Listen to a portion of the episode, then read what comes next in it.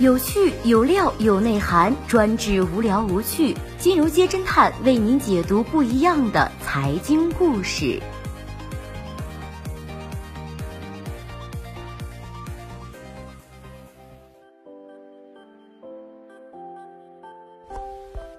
最新关注到的是，广东老板豪购四十岛，买私人岛屿的除了富豪，还有什么人？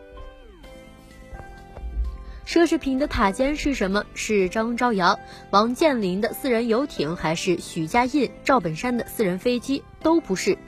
奢侈品的塔尖是《射雕英雄传》里的黄药师的桃花岛，是富豪们趋之若鹜的私人岛屿。是否拥有私人岛屿，似乎正在成为检验土豪的标准之一。他们或许用来低调炫富，作为身份的象征；或许用来做生意，当做是商业地产开发，或者用于居住度假，搭建自己的世外桃源。近日，奥巴马为了度假豪买了岛上庄园，引起了热议。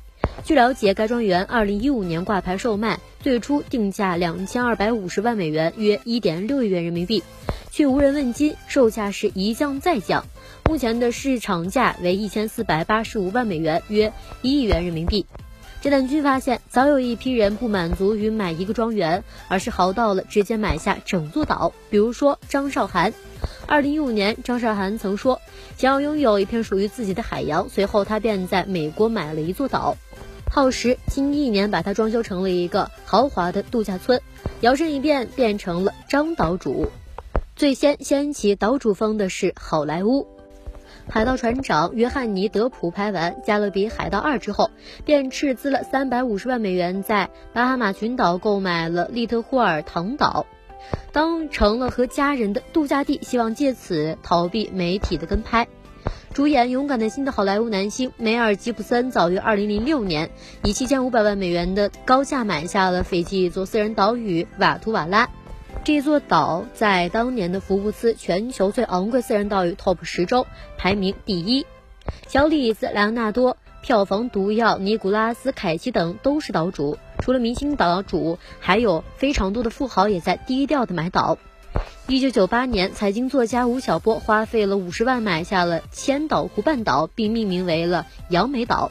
杨梅岛上种了大片的杨梅树。吴晓波用杨梅酿了不少的好酒。他曾戏称，一九九九年马云和马化腾都拿着五十万的启动资金创业成功，成为了现在的首富，而他则是早早的预定了退休之后的生活。二零一五年，有媒体曝光一名来自中国、自称是职业家庭主妇的吴姓女子，以七百五十万新西兰元（约合三千三百多万的人民币）买了新西兰北岛附近的私人岛屿 s l a p r i s l a n d 送给了女儿当做礼物。同年的双十二，一个在淘宝上进行拍卖的海岛吸引了上万人次的围观。海岛位于马尔代夫，最终被一名浙江的土豪以五百七十六万元拍下。国内有一个组织叫做中国岛主联盟，里面都是手里有岛、喜欢玩岛的人。联盟的发起人是广东茂名的一个名叫做林东的老板。目前，林东坐拥着四十多个私人岛屿，本钱投入了三千多万元，堪称是中国的岛王。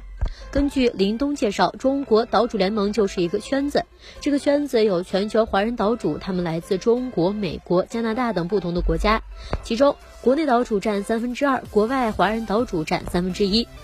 林东告诉侦探君，联盟的成员包括了上市公司的老板、高管以及其他土豪等等，都是各行业的精英，有钱有闲。联盟成员中有一个叫做韦飞霞的女人，圈内的被称为了邓文迪第二。她的丈夫是美国费舍尔家族的继承人，家族的资产高达了一百零二亿美元。费舍尔家族曾位列二零一四福布斯美国富豪家族榜的第二十二名。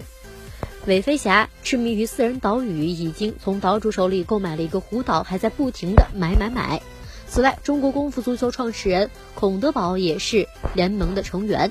林东调侃道：“岛主们都比较的低调，大部分不愿意露脸，所以拍合照的时候，基本上都是我一个人站在前面。在海外买岛更容易些。”林东说：“在中国，岛屿只能租赁，不能买卖，而且租赁的手续比较麻烦。现在流行搞团购，买岛也是一样。”岛主们虽然不差钱，但是人多一起玩岛才有意思。林东会定期组团带大家去全世界看岛买岛。刚过去的中秋节，他们去印尼巴旦群岛考察了周边小岛。十一月份准备去沙巴考察。考察岛屿的过程也并非都一帆风顺。林东透露说：“我们一般是结伴去考察，目的地集合，人不能太多，否则就变成旅游团了。谈起合作非常困难。他们主要考察未开发的岛，就是荒岛。有时候天黑了，船摸黑回来，还有点吓人。”林东说，费用方面是 A A 制，一般都是当地华人岛主找人帮忙订房、订机票、安排行程，费用和旅游差不多，住的酒店要求会高一些。至于他们买岛的目的，主要有两个：一是自己玩，二是搞投资开发。前文提到的明星岛主属于第一类，他们看好了私人岛屿的隐秘性，用来放松和躲避狗仔。买岛就像买地一样，也是一种生意，需要开发海岛资源，搞一系列的配套设施，酒店、度假村、人造沙滩等等。百度搜索买岛，靠前的几个便是私人岛屿，你也买得起的即视感。但是事实真是如此吗？恐怕很多人都是买得起却养不起。买岛或许只是小价钱，但是真正的大花销却在了岛屿的维护和建设上。一九九六年，中国第一批拥有私人岛屿的画家朱仁民，花费了九万元取得了舟山边上的一座荒岛四十年的使用权，取名了莲花岛。他在岛上的投入已经超过了两千三百万元。坐拥四十个多的小岛的林东，二零零六年就拥有了第一个自然岛屿——万绿胡加兰岛，如今也建设了两个，一个湖岛，一海岛。盛产土豪的迪拜曾试图以八百亿打造世界群岛，有三百座岛屿构成一幅世界地图。结果由于洋流以及改造环境面临的困难，工程于二零零九年逐步停工烂尾。英国电视节目主持人本·福格勒曾说。很多人被海岛梦冲昏了头脑，没有考虑现实问题。比如说，经常有大量的垃圾会被冲上岸，光是处理这些垃圾就得花费很大的人力物力。